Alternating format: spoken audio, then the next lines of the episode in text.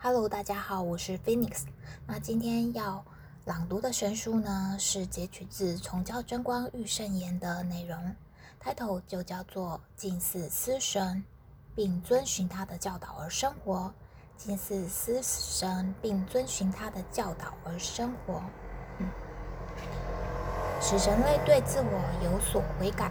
正因为自我，人类离开了神；正因为自我，人类以浊秽包覆了神，正因为自我，人类以灵性污秽包覆了神赐予的纯净灵魂，弄污了他们。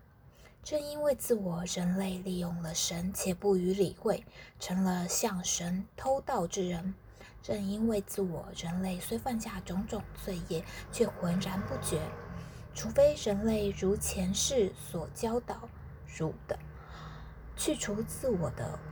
浊秽，否则将永远不能消除其罪秽的污浊。汝应该能够明白为何无法在地上建立天国世界的原因，竟是思神且专行寻他的教导而生活的人，最后将由神引导成为远远。便受人敬重的光芒耀眼之人，你们的心应直挺坚定，切勿松散怠惰。